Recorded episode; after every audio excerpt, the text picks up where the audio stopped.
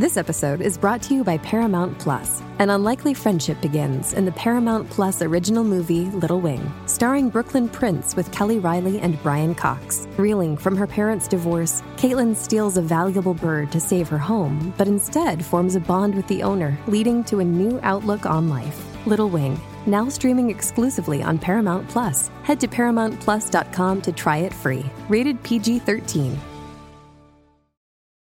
Find a fresh take on a fall getaway to Wilmington, North Carolina and beaches. Enjoy hiking trails in a state park, fresh seafood with a side of live music, and fall festivals galore. Then live it up along the Riverwalk in Wilmington's historic downtown. With three island beaches, Carolina, Curie, and Wrightsville, and a vibrant downtown, you get the best of the Carolina coast all in one place. Plan your fall getaway at WilmingtonandBeachesVacation.com.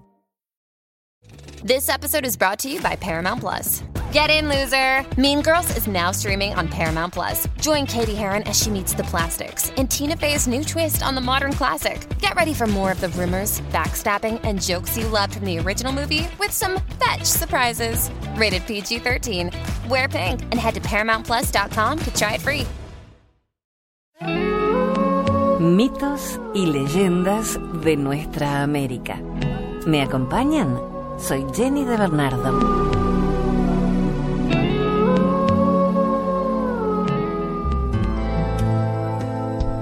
Quizás alguna noche en el campo hayas visto una chispa de luz que brilla y se mueve de un lado a otro. Esa luz la produce el cocay, que es el nombre que le dan los mayas a la luciérnaga. Ellos saben cómo fue que este insecto creó su luz. Esta es la historia que cuentan.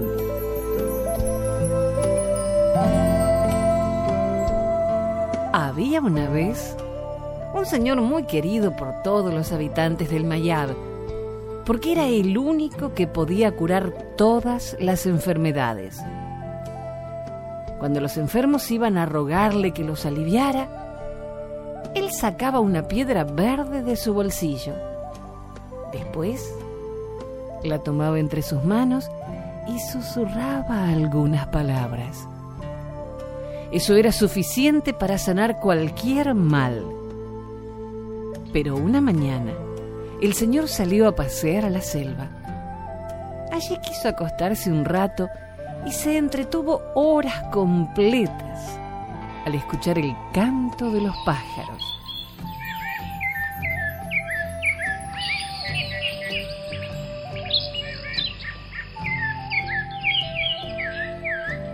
De pronto, unas nubes negras se apoderaron del cielo y empezó a caer un gran aguacero.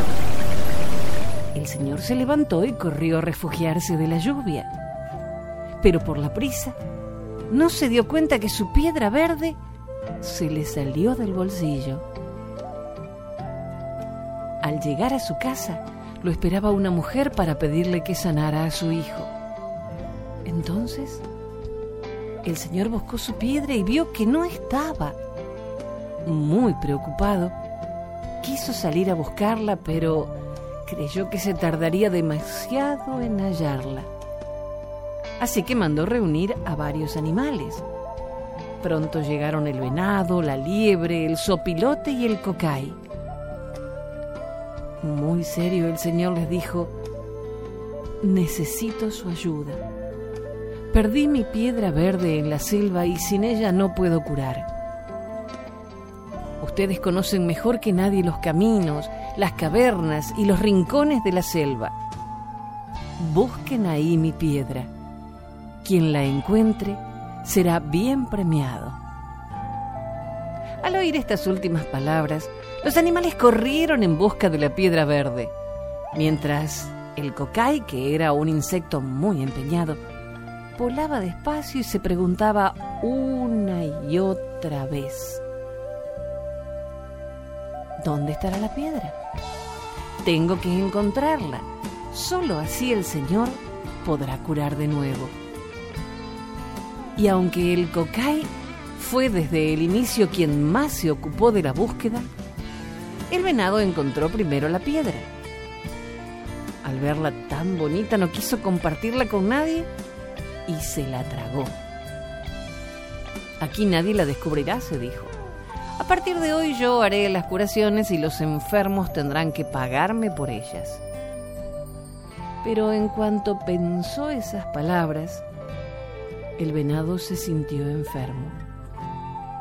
Le dio un dolor de panza tan fuerte que tuvo que devolver la piedra. Luego huyó asustado.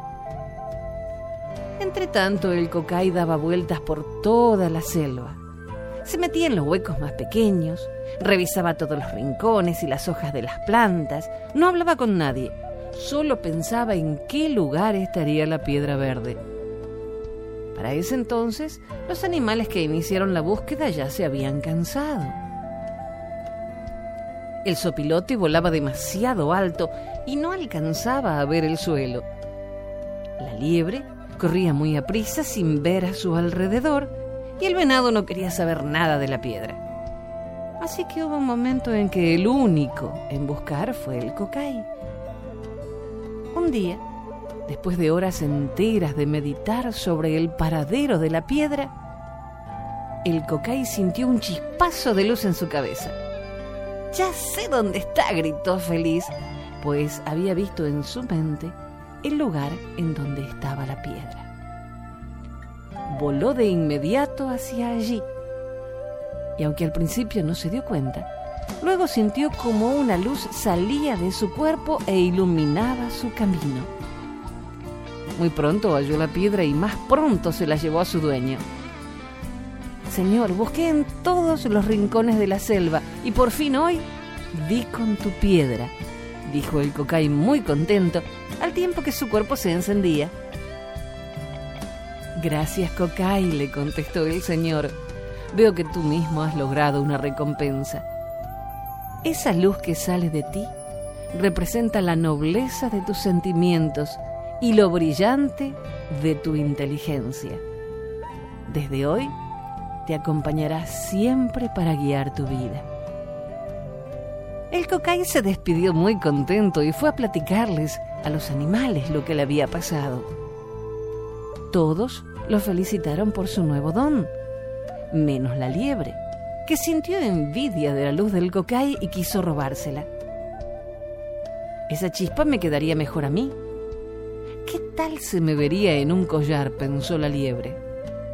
Así que para lograr su deseo, esperó a que el cocay se despidiera y comenzó a seguirlo por el monte. Cocay, ven, enséñame tu luz, le gritó al insecto cuando estuvo seguro de que nadie los veía. Claro que sí, dijo el cocay y detuvo su vuelo. Entonces, la liebre aprovechó y ¡zas! le saltó encima. El cocay quedó aplastado bajo su panza y ya casi no podía respirar cuando la liebre empezó a saltar de un lado a otro porque creía que el cocay se le había escapado. El cocay empezó a volar despacio para esconderse de la liebre. Ahora fue él quien la persiguió un rato y en cuanto la vio distraída, quiso desquitarse. Entonces voló arriba de ella y se puso encima de su frente, al mismo tiempo que se iluminaba. La liebre se llevó un susto terrible, creyó que le había caído un rayo en la cabeza y aunque brincaba no podía apagar el fuego, pues el cocay seguía volando sobre ella. En eso llegó hasta un cenote y en su desesperación creyó que lo mejor era echarse al agua. Solo así evitaría que se le quemara la cabeza. Pero en cuanto saltó, el cocay voló lejos y desde lo alto se rió mucho de la liebre, que trataba de salir del cenote toda empapada. Desde entonces, hasta los animales más grandes respetan al cocay. No vaya a ser que un día los engañe con su luz.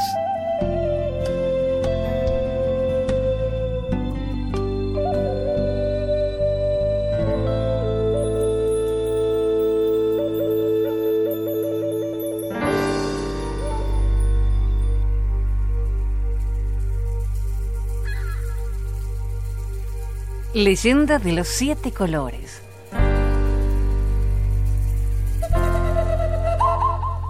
Un hombre muy pobre estaba bien triste durante su vida en las calles de México porque nadie le prestaba atención ni le brindaban asistencia de ninguna clase. Él no tenía ropa para ponerse y durante los días de lluvia la pasaba muy mal. Entonces, un día de esos en donde sufría, se encontró con un relámpago y pensó que si llegaba a él podría pedirle ayuda. Así lo hizo. Caminó mucho hasta llegar a donde se encontraba él mismo y le contó también su historia. Cuando el relámpago lo oyó, hasta se le cayeron lágrimas de lo que le pasaba cuando oía tan tristes historias. Entonces decidió ayudarlo. Él no podía darle la ropa que necesitaba, pero a cambio de eso pensó que podría regalarle siete colores, los mismos que servirían para pintar todo su cuerpo. Luego de esto pronunció unas palabras en donde dijo que cada vez que terminara la tormenta y saliera el sol, el hombre pobre aparecería en el cielo atravesándolo por completo con su belleza. Y todos lo querrían por eso. Pasó de ser el señor que nadie asistía y nadie miraba para convertirse entonces en el que aparece luego de la tormenta, anunciándole a las personas la llegada del sol.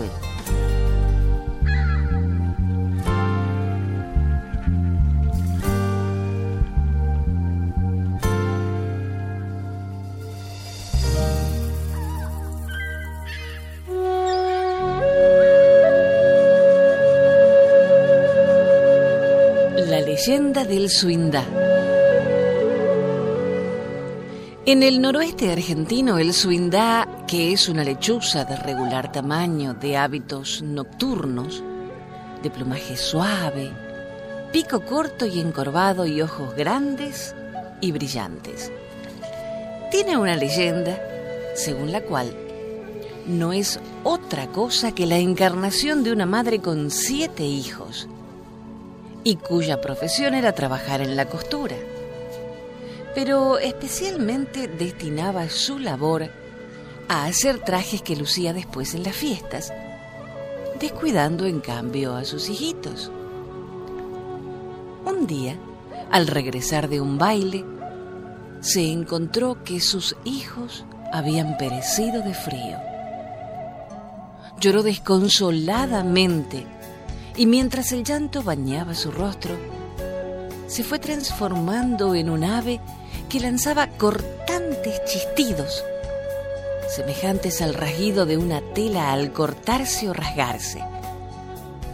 Los chistidos que lanza son siete, y es como si en cada uno rasga la tela para hacerle un abrigo a cada uno de sus hijos.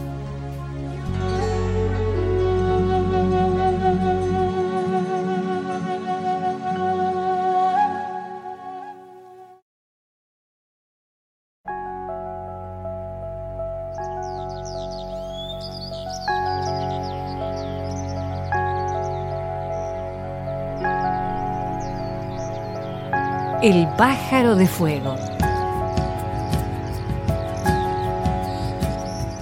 Cuentan que en los primeros tiempos, siendo incapaces de producir fuego, los hombres se vieron obligados a comer la carne cruda. Lo mismo ocurría en un lugar llamado Chaco Paraguayo, donde no se conocía el fuego, y los indios que allí vivían, desconociendo el brillo y el calor de la lumbre, comían su carne cruda. Un día, un indio salió a cazar muy temprano, pero no logró cazar nada. A la hora de comer, sintió tanta hambre que buscó algunos caracoles. Y estaba comiendo caracoles crudos cuando de pronto vio un enorme pájaro que llevaba un caracol en el pico. El pájaro voló hasta un árbol que estaba algo más alejado. Dejó el caracol cerca del tronco y salió volando a buscar más. El indio vio todo esto. Observó también que cerca del árbol salía mucho humo, porque al lado del árbol había una hoguera. Es una nube que sale de la tierra, pensó el indio, porque nunca había visto el humo, ni siquiera conocía la palabra humo. Cuando el enorme pájaro se marchó a buscar caracoles, el indio se acercó al lugar de donde salía el humo y allí vio muchos palos colocados unos sobre otros. Estaban rojos y daban calor. Y sobre los palos vio los caracoles que el pájaro había puesto a cocinar.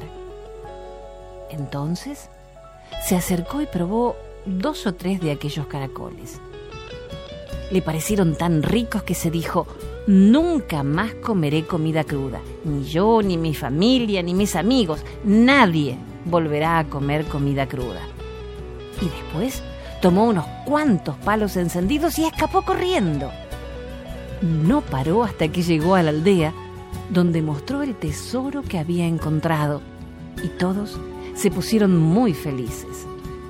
Enseguida, todos fueron a buscar provisión de madera a la jungla para mantener vivo semejante descubrimiento, al que le dieron el nombre de Tadla, o fuego.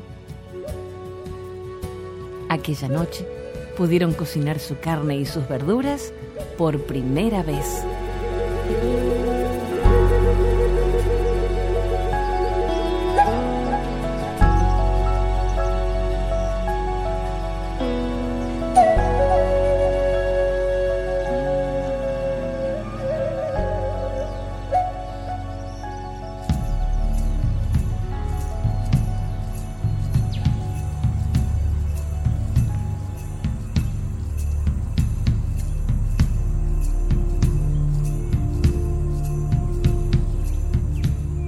Nacieron las flores? Una leyenda tehuelche.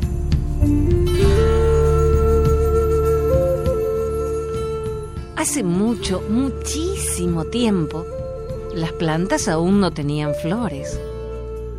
En ese entonces vivía en el sur una bella niña tehuelche llamada Cospi, de suaves cabellos y dulces ojos negros.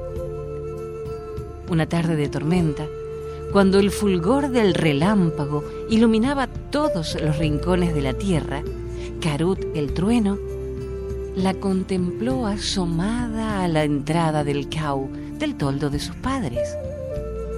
La vio tan hermosa que a pesar de que él era rústico, hosco y bruto, se enamoró locamente de ella. Ante el temor de que la linda niña lo rechazara, la raptó y huyó lejos, retumbando sobre el cielo hasta desaparecer de la vista de los aterrados padres de la chica.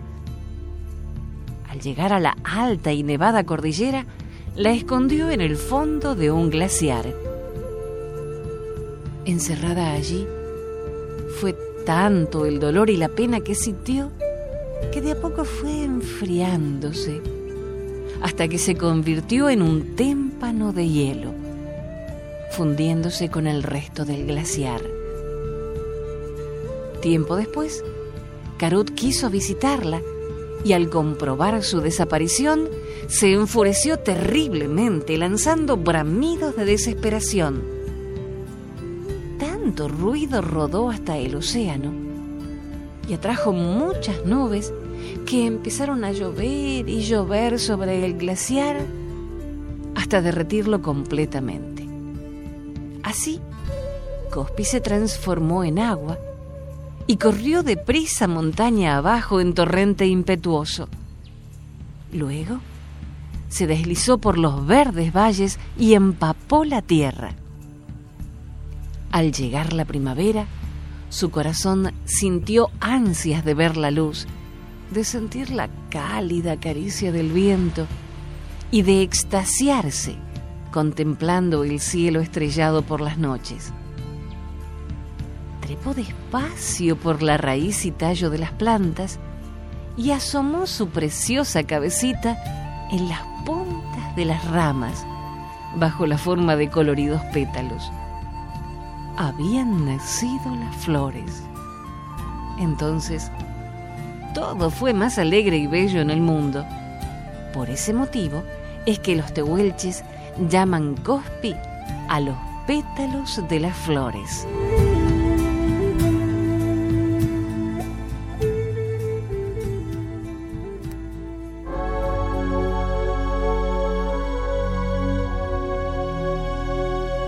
La duración del invierno.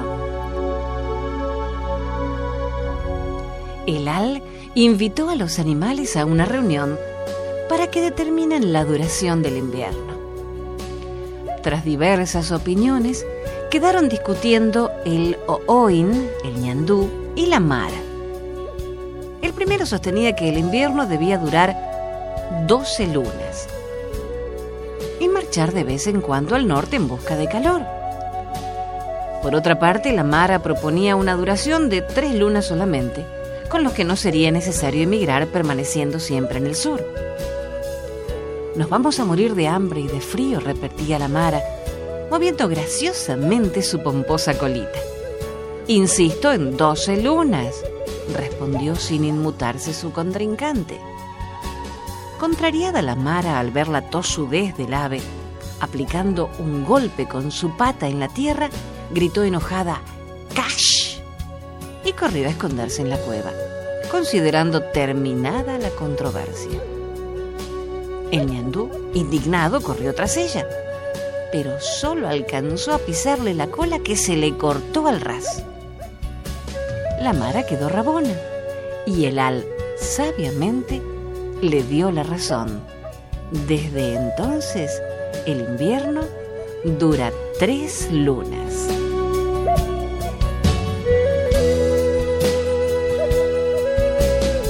Leyenda extraída del libro Joiwen Soneca de Mario Echeverría Valeta.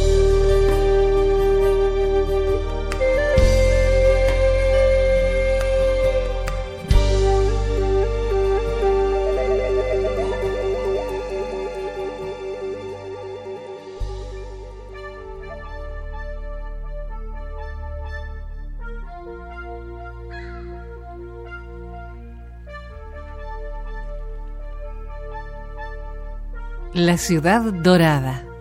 Una leyenda mapuche.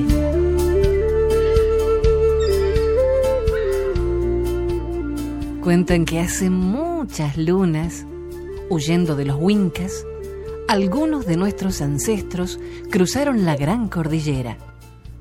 Usaron pasadizos que nadie conocía, guiados por un magnífico cóndor que iba trazándoles en el cielo la mejor ruta. Y así llegaron a estas tierras.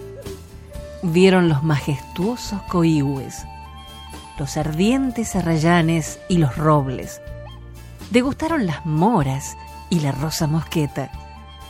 Sintieron por primera vez el aroma del canelo y vieron, como en un espejo, sus propias sonrisas reflejándose en los lagos. Y entonces no avanzaron más. Armaron sus rucas al pie de las cumbres y en un claro del bosque encendieron el fuego. Le dieron un nombre a la región, Nahuel Huapi, y hasta los Huincas siguen llamándola así, como nuestros ancestros quisieron por varias lunas, aquellos hombres y mujeres bailaron y cantaron alabanzas a Ngeneyen, que los había guiado a través de aquel cóndor a una tierra amable y prodigiosa. Porque en nuestros bosques y estepas hallaron alimento y en las montañas, llenas de grutas, el refugio que necesitaban. Y entonces quisieron obsequiarle al gran Dios un tesoro mejor que las palabras y los cantos. Algo tan inmenso como estas montañas, sugirió alguno. Puro como el agua que desciende de las cumbres para calmar nuestra sed, dijo una mujer. Y luminoso como Cuyén, que alumbra cada noche nuestra aldea, agregó un anciano del consejo. Pero fue la Machi quien finalmente decidió por todos. Ya que no podemos crear las montañas, ni el agua cristalina, ni la luz de la luna, levantemos una ciudad que sea inmensa, pura y luminosa como estas tierras, y sirva como obsequio al buen Dios que nos ha dado tanto a nosotros. Y así fue, como construyeron una enorme ciudad para Engeneshen. Las murallas altísimas fueron de oro y formaron los puentes con láminas de plata. Trajeron piedras de lugares lejanos y así usaron el ámbar y el zafiro y el cuarzo para revestir los suelos, y los suntuosos altares de jaspe, amatista y ónix brillaron tanto que a lo lejos toda la ciudad se parecía a una noche estrellada. Fue tan inmensa y pura y luminosa aquella ciudad que ni la gran cordillera pudo ocultarla. Así, los huincas la vieron y sus piuques se envenenaron de codicia. La habrían saqueado de no ser porque la machi tuvo un sueño. Los huincas vienen hacia aquí, contó por la mañana a los demás. Son numerosos y traen armas. Debemos defender la ciudad. La tribu se quedó en silencio defender la ciudad. ¿Cómo harían eso? Si no tenemos armas, dijo uno. Ni guerreros, suspiró una mujer. Ni siquiera hay tiempo para ocultar la ciudad, se lamentó un anciano del consejo. Pero la machi les dio una idea. Cuentan que esa mañana su voz sonaba como las cascadas que arrastran el agua de las cumbres heladas como un murmullo suave pero persistente, lleno de impulso y vida, que fue abrazándolos a todos y devolviéndoles el ánimo que precisaban. Es cierto, no tenemos armas ni guerreros, ni siquiera tiempo, pero ¿qué importa? Tenemos a Ngeneshen que velará por nosotros y el ímpetu de nuestros cantos y plegarias para fortalecerlo a él. Y así fue como iniciaron aquel gran Guillatún que salvó a nuestros ancestros y a la ciudad dorada. Por muchas lunas cantaron y bailaron y alabaron al gran Dios. Y la ciudad se fue hundiendo, con sus hombres y mujeres, y todo el esplendor de las riquezas que los Wincas nunca tocarían. Dicen que las aguas del lago se abrieron justo cuando la expedición llegaba y que la ciudad inmensa, pura y luminosa, se sumergió frente a los ojos de los invasores. Por eso jamás dejaron de buscarla. Ni ellos, ni sus hijos, ni los hijos de sus hijos. Sin embargo, una y otra vez fracasan porque todavía Ngeneshen protege a la ciudad. Si no fuera así, los Wincas podrían verla cada cien otoños, cuando emerge de las profundidades y se eleva magnífica y radiante frente a nuestros ojos. Pero hay que ser mapuche para verla, dicen, o al menos no tener el piuque codicioso.